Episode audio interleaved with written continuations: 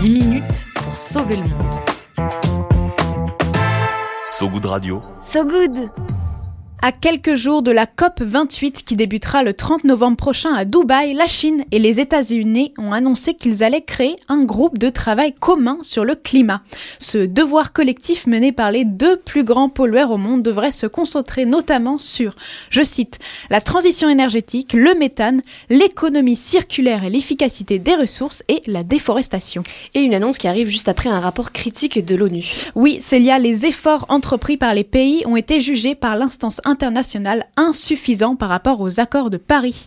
En effet, l'objectif visé lors de la COP21 en 2015 était de limiter le réchauffement climatique à 1,5 degré en 2030, mais les États sont loin d'atteindre ce chiffre. D'après l'organisation internationale, les engagements climatiques actuels des pays mènent à seulement 2% de baisse des émissions mondiales en 2030 par rapport à 2019, au lieu des 43% préconisés par les experts. 2% au lieu des 43% nécessaires, effectivement, on est loin de l'idée mondiale avec une telle inefficacité, la pression est de plus en plus forte donc sur nos deux plus gros émetteurs de CO2, la Chine et les États-Unis. Ils se sont d'ailleurs réengagés à respecter les accords de Paris, prévoyant avec cet accord commun de relever l'un des plus grands défis de notre époque pour les générations actuelles et futures de l'humanité. Un objectif clair se dégage, diminuer leur production de méthane. Oui, pour info, le méthane, c'est un puissant gaz à effet de serre. Il a un pouvoir de réchauffement qui est de plus de 80 fois supérieur à celui du dioxyde de carbone, ce qui n'est pas rien. Il est d'ailleurs, d'après les experts, à l'origine de 30% du réchauffement de la planète.